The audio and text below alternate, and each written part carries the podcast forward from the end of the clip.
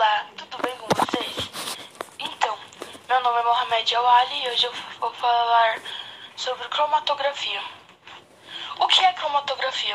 Cromatografia é um nome grego. Croma, cor, grafia, escrever. Então, no caso, é escrever com cor, ok?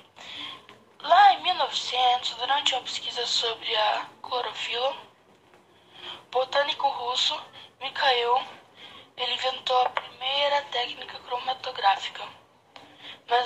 nome cromatografia só foi usado em 1906 em um jornal alemão.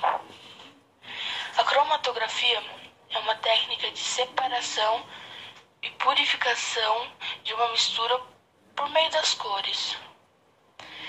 Existem duas fases da cromatografia. A fase móvel e a fase estacionária. O próprio nome já diz, né? Então, a fase móvel é a fase em que o componente, quando isolados, correm por um solvente que pode ser líquido ou gasoso. E a fase estacionária é uma fase fixa, o próprio nome já diz, fase parada. É uma fase física onde o componente que está sendo separado se fixará na superfície de material sólido ou líquido. Então, componente que vai se separar, ele vai se fixar, vai ficar parado superfície de material sólido ou líquido. A cromatografia é uma técnica que ajuda a identificar os componentes de uma mistura. Ela serve para identificar substâncias, como monitoramento do ar, testagem da água potável ou até na detecção de drogas através da urina. Então, esse foi o podcast de hoje. Até mais.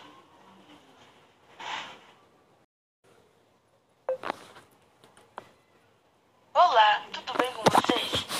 Então, meu nome é Mohamed Awali e hoje eu vou falar sobre cromatografia. O que é cromatografia? Cromatografia é um nome grego. Croma, cor, grafia, escrever. Então, no caso, é escrever com cor, ok? Lá em 1900, durante uma pesquisa sobre a clorofila, botânico russo Mikhail ele inventou a primeira técnica cromatográfica, mas o nome cromatografia só foi usado em 1906 em um jornal alemão. A cromatografia é uma técnica de separação e purificação de uma mistura por meio das cores.